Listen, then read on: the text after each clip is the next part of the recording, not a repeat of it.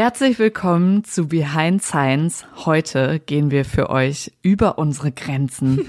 Denn ihr wisst ja schon, dass wir so ein kleines Mathe-Trauma haben. Also es war jetzt nicht gerade so unser Glanzfach im Studium.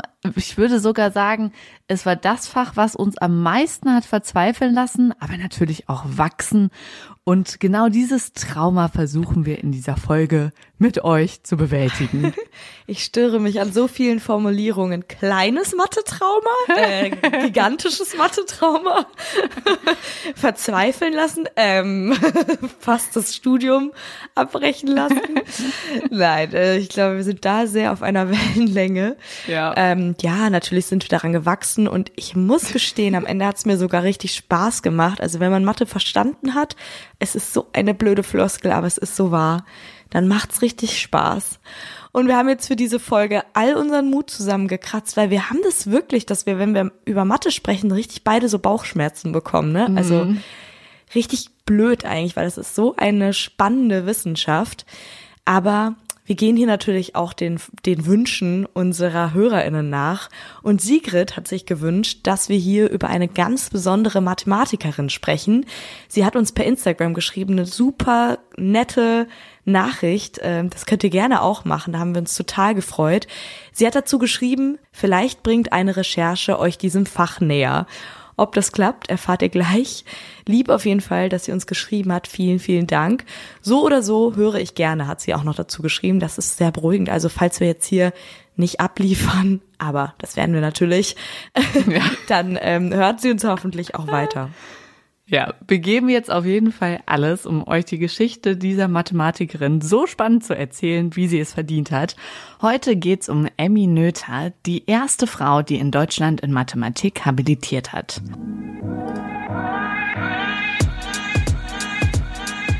Behind Science. Geschichten aus der Wissenschaft. Mit Marie Eickhoff und Luisa Pfeifenschneider.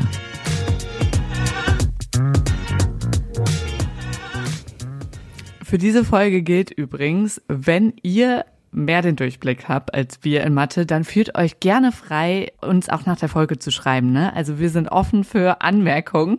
Nach der Folge mit Tesla wurde zum Beispiel schon bei mir im Family Chat gefachsimpelt.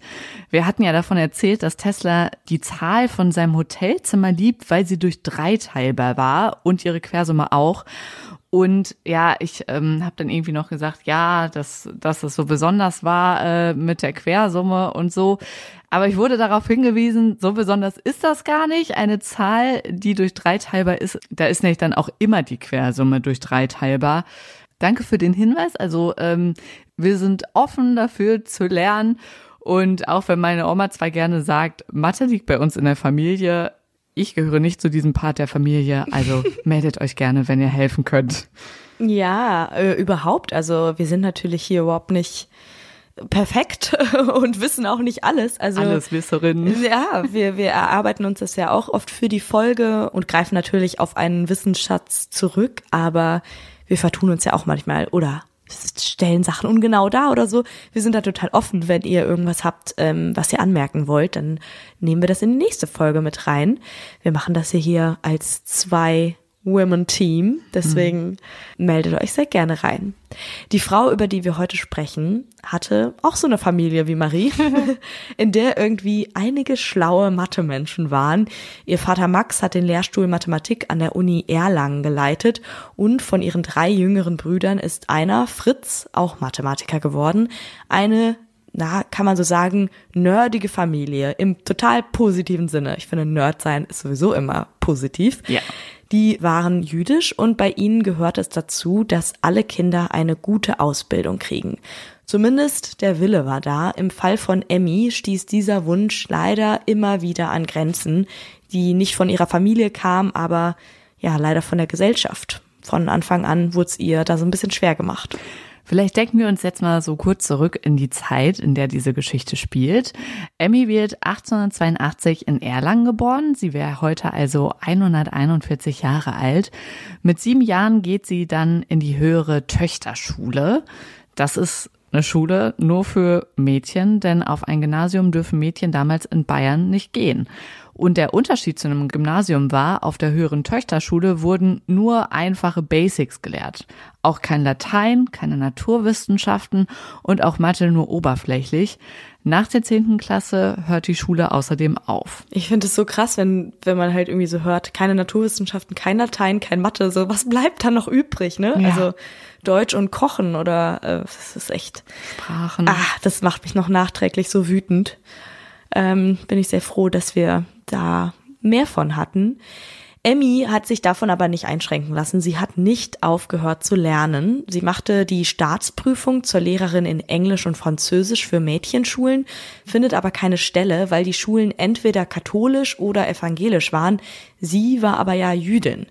Es gibt auch die Theorien, dass sie aber eh nicht Lehrerin werden wollte, um zu unterrichten, sondern um das als Schleichweg zu nutzen, um sich als Gasthörerin an der Uni Erlangen einzuschreiben.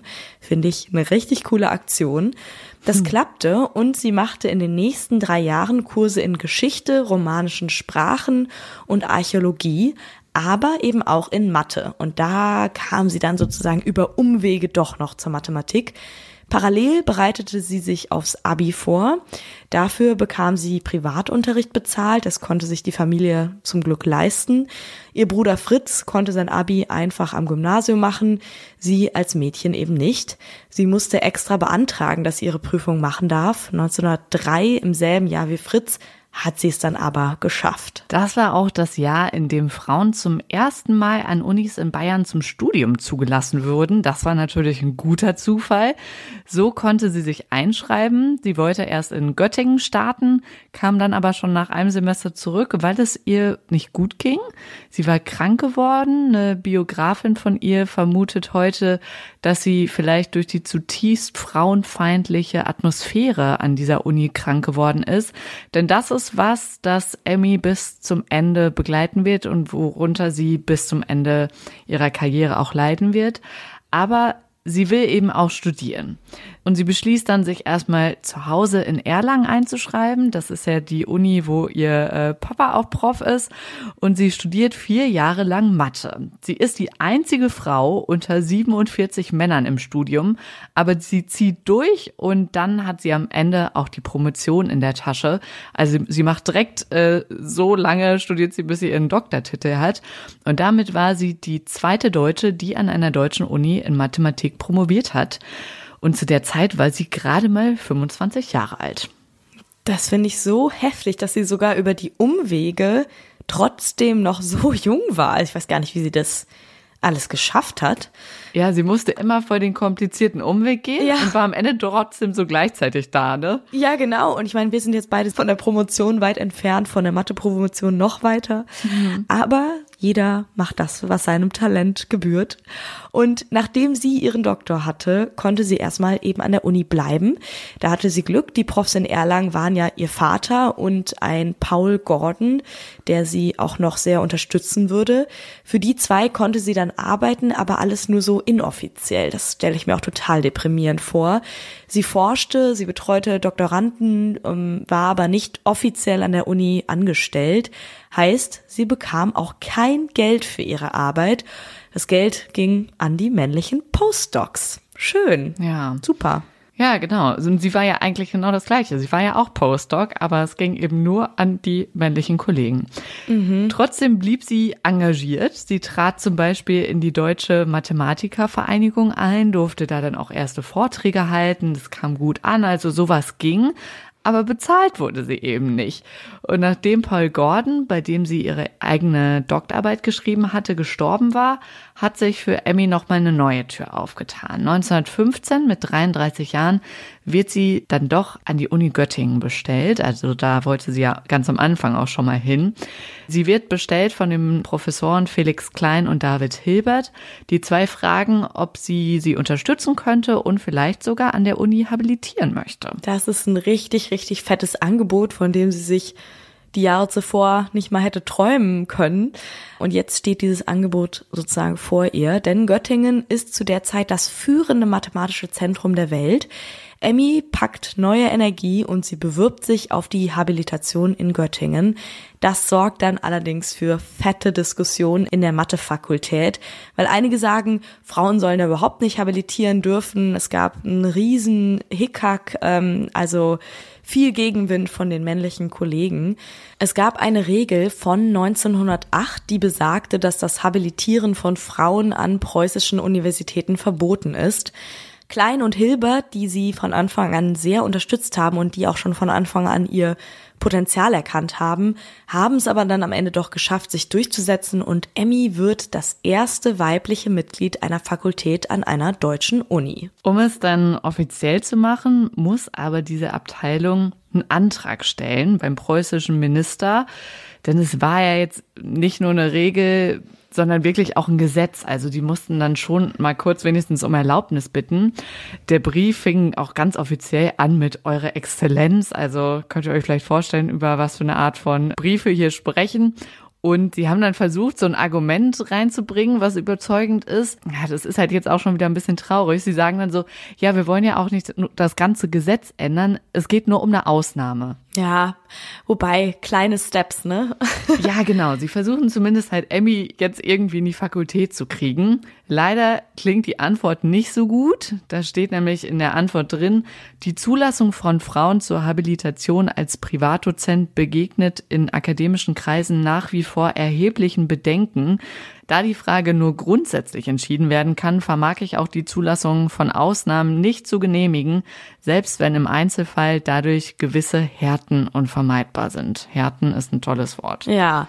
Vor allem frage ich mich so, was sind die erheblichen Bedenken? Mm, ja, also, gute Frage. Also die Welt kann doch nur davon profitieren, wenn mehr Menschen mitdenken, forschen. Also, ah, schwierig. Naja. Immerhin schafft es Hilbert, einen Kompromiss mit dem Ministerium auszuhandeln. Er hat nicht locker gelassen. Der Deal, er darf Veranstaltungen an der Uni anbieten mit der Unterstützung von Emmy. In echt hat sie die Vorlesungen dann alleine gemacht, aber offiziell konnten sie sich damit sozusagen durchmogeln. Also sie war sozusagen wie so die rechte Hand von Hilbert. Also alles so ein bisschen hintenrum geregelt, aber immerhin hatten sie es dann geschafft. Ein bisschen undercover. Und was Emmy dann macht, sie beschäftigt sich an der Uni mit Algebra. Das ist was, was ihr sicher alle in der Schule auch hattet, denn das ist heute so typisches Schulmathe eigentlich. Es ist das Rechnen mit Unbekannten, also diese Aufgaben, wo man sich immer fragt, was ist x? Das ist zum Beispiel Algebra. Rechnen mit Buchstaben. Abby macht das auf fortgeschrittenen Level natürlich. Also nicht das, was wir jetzt noch mal eben äh, schnell beantworten könnten, sondern ganz anderes Level. Nachdem sie an der Uni in Göttingen ist, war sie auch in Kontakt mit Albert Einstein, also Ihr seht, in welchen Kreisen sie da unterwegs war. Der arbeitet nämlich zu der Zeit mit Hilbert an Problemen, die mit seiner Relativitätstheorie zusammenhängen. Also sie versuchen die Probleme mit diesen mathematischen Möglichkeiten zu lösen. Dazu veröffentlicht Emmy kurz drauf dann auch einen eigenen Beitrag. Der heißt invariante Variationsprobleme. Darin unterscheidet sie zwischen verschiedenen Erhaltungsgesetzen in der theoretischen Physik. Es ist noch nicht sofort klar, als sie das veröffentlicht, was das mal für ein mega Werk sein wird, aber es zeigt sich dann zum Glück später.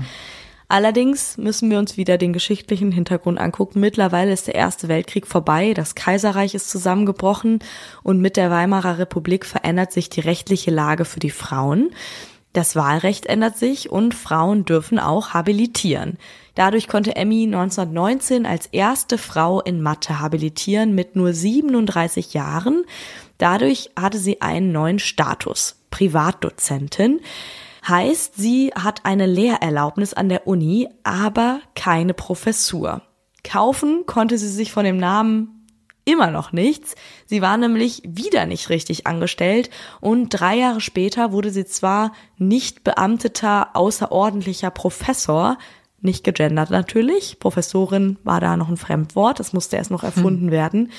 Das heißt, sie war Professorin, wir sagen jetzt Professorin, aber ohne eigenen Lehrstuhl. Und das war natürlich irgendwie auch wieder nicht das Richtige. Ja. Oder das Wahre. Ja, es ist natürlich trotzdem Hammer, wenn man sich das klar macht. Sie war die erste Frau in Deutschland, die eine zumindest nicht beamtete Professur hatte. Also das ist ja schon eine mega Leistung, ein mega Ziel, was sie da mhm. erreicht hat. Aber wen wundert's, leider immer noch ohne Geld.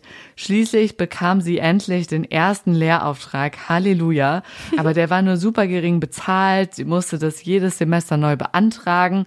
Also ich musste schon auch so ein bisschen dran denken an diese Projektverträge, die es heute auch noch viel in der Wissenschaft gibt. Das glaube ich heute an vielen Stellen auch nicht unbedingt angenehmer. Ja, das ist Glaube ich auch. Ja, aber es ist wirklich traurig, weil eine ordentliche Professur, das heißt mit eigenem Lehrstuhl, hat sie einfach nie bekommen.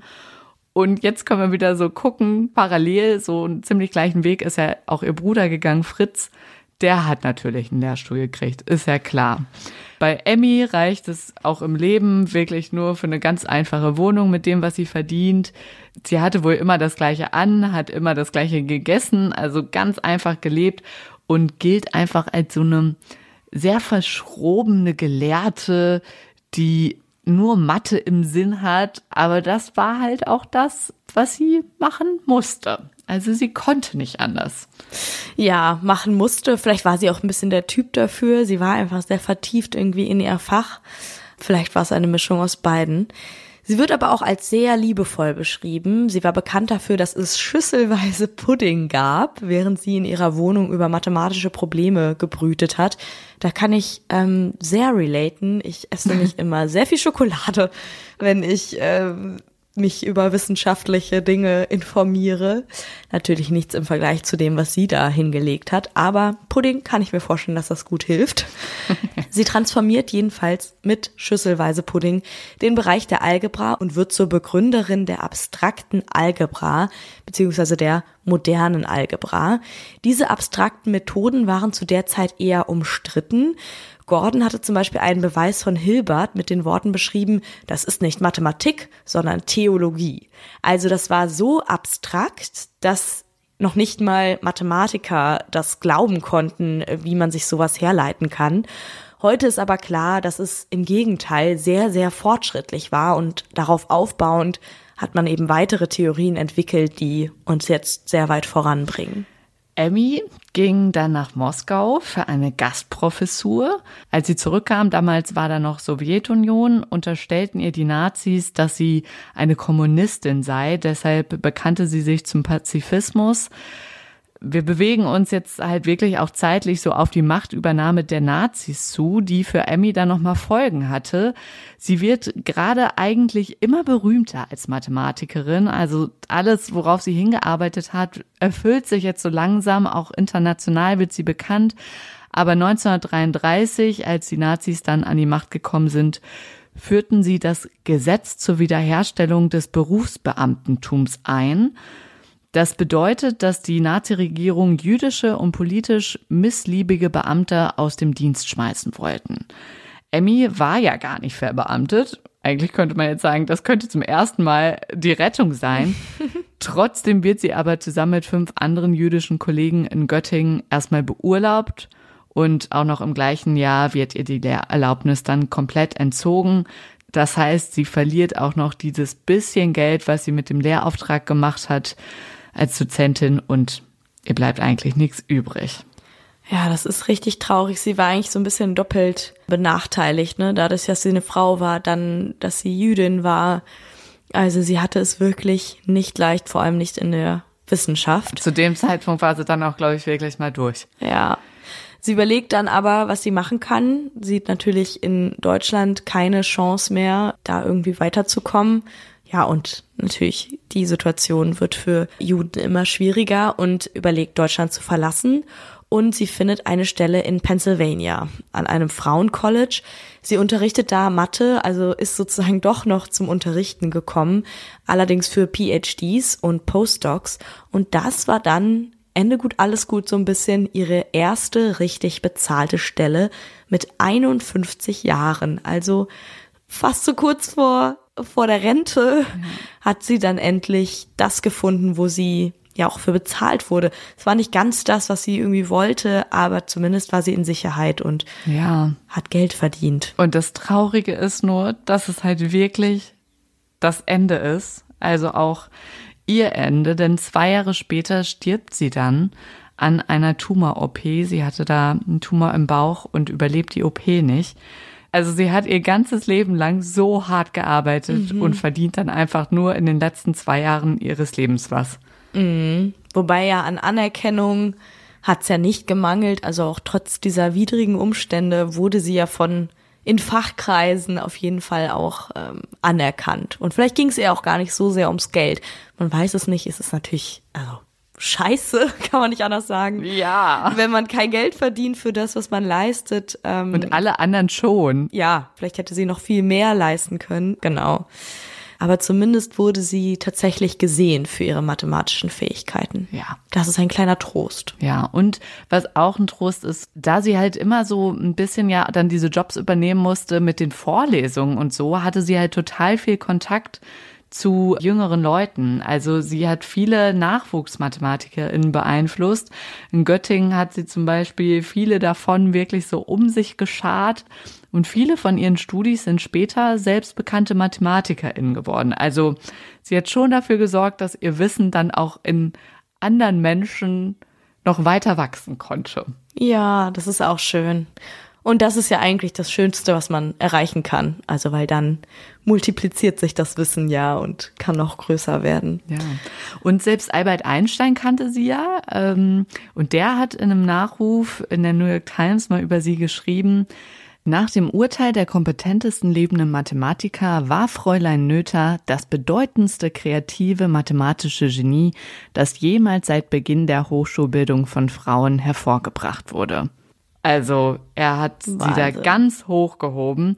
Und Norbert Wiener, das ist ein anderer berühmter amerikanischer Mathematiker, der hat geschrieben, Miss Noether ist die größte Mathematikerin, die je gelebt hat und die größte derzeit lebende Wissenschaftlerin aller Art und eine Gelehrte zumindest auf der Ebene von Madame Curie. Schon krass, dass man von Madame Curie, von Marie Curie schon gehört hat und von Emmy hatte ich zumindest noch nichts gehört vorher. Ja. Weil es, ja. glaube ich, auch zu abstrakt ist, ne? Was sie erfunden hat oder entwickelt hat. Halt halt sehr theoretisch. Es hat nicht so, wir sehen nicht so direkt, was es mit unserem Alltag zu tun hat. Genau, ja, ja, ja. Gut, dass wir darüber sprechen. Was halt so ein bisschen traurig ist, ist, dass diese Männer in ihren Lobeshymnen dann so sagen, sie ist die größte Mathematikerin unter den Mathematikerinnen also sie war ja wahrscheinlich nicht nur unter den Frauen jetzt die Beste. Das ja, okay. rutscht sie halt auch schon wieder in so eine Schublade. Ja, weil sie war ja einfach insgesamt für die Mathematik sehr bereichernd. Mhm. Auch für die Männer. Mhm.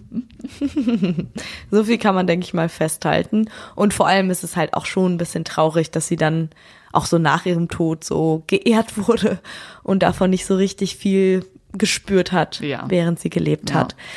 Jedenfalls hinterlässt sie aber ein, ein sehr positives und reiches Erbe ihrer Arbeit. Das ist doch ganz schön. Und sie ist schon in Fachkreisen auch bis heute sehr, sehr berühmt. Also sie hat auch das Studierendenparlament der Uni Göttingen inspiriert, nochmal jetzt äh, laut zu werden. Vor drei Jahren, 2020, ähm, hat sich dieses Parlament nämlich gewünscht, offiziell, hey, wir hätten eigentlich gerne, dass unsere Uni umbenannt wird. Wir wollen nicht mehr, dass die Georg-August-Universität heißt, sondern wir fänden es viel cooler, wenn die Emmy-Noether-Universität hieß. Sie hat bis jetzt immer noch diesen alten Namen, aber wer weiß, das wäre natürlich nochmal ein Highlight. Fände ich auf jeden Fall auch ziemlich cool. Vielleicht bewegt dieser Podcast da ja noch mal was. Ja. Und wenn ihr in Göttingen studiert oder da Kontakte habt, könnt ihr es vielleicht noch mal vorantreiben. Wir hoffen, euch hat die Geschichte von Emmy gefallen. Wir geben zu, die Details der abstrakten Algebra können wir euch nicht so richtig erklären, vor allem nicht hier ohne Blatt Papier und ohne das Ganze aufzumalen. Aber von Emmy sind wir auf jeden Fall sehr beeindruckt und wir wollen euch ja vor allem die Menschen hinter der Wissenschaft vorstellen. Und ich muss sagen, mich hat so ein bisschen versöhnt mit der Mathematik. Ja. Also so eine coole Frau dazu haben, die sich so eingesetzt hat und die einfach so eine Leidenschaft hatte und Mathematik ist schon ein faszinierendes Fach. Also das muss man, muss man wirklich sagen. Die Bauchschmerzen sind weg. So ein bisschen zumindest. Ja. Also wenn, wenn ich sozusagen jetzt nochmal Angst vor Mathe habe, dann denke ich an Emmy ja. und wie sie mir zuwispert, alles wird gut. Ich habe das auch durchstanden. Ist Pudding. Ja, das finde ich sehr hilfreich. Vielleicht ist das ihr Geheimnis, das Geheimnis der Mathematik.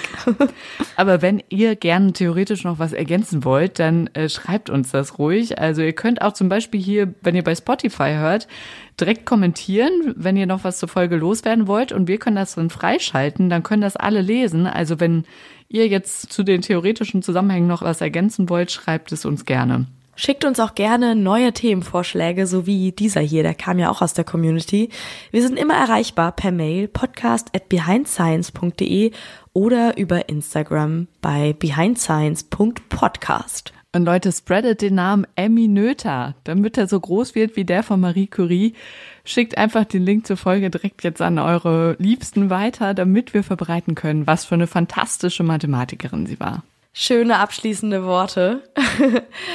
Über Marie Curie werdet ihr hier natürlich auch nochmal erfahren. Da müssen wir uns irgendwie nochmal eine besondere Umdrehung der Folge ausdenken, weil sie war ja wirklich eine Wissenschaftlerin, die alle kennen. Und auch immer, wenn ich von diesem Podcast erzähle und was wir hier so machen, fragen alle, ah, okay, so jemand wie Marie Curie. Also sie hat schon auf jeden Fall die Welt verändert. Gibt's hier bald, ganz bestimmt. Wir gucken mal, wann wir das einplanen. Bis dahin, macht's euch schön und tschüss. Und so jemand wie Marie Curie war es jetzt wirklich. Emmy Nötter ist so eine von der Größe. Tschüss.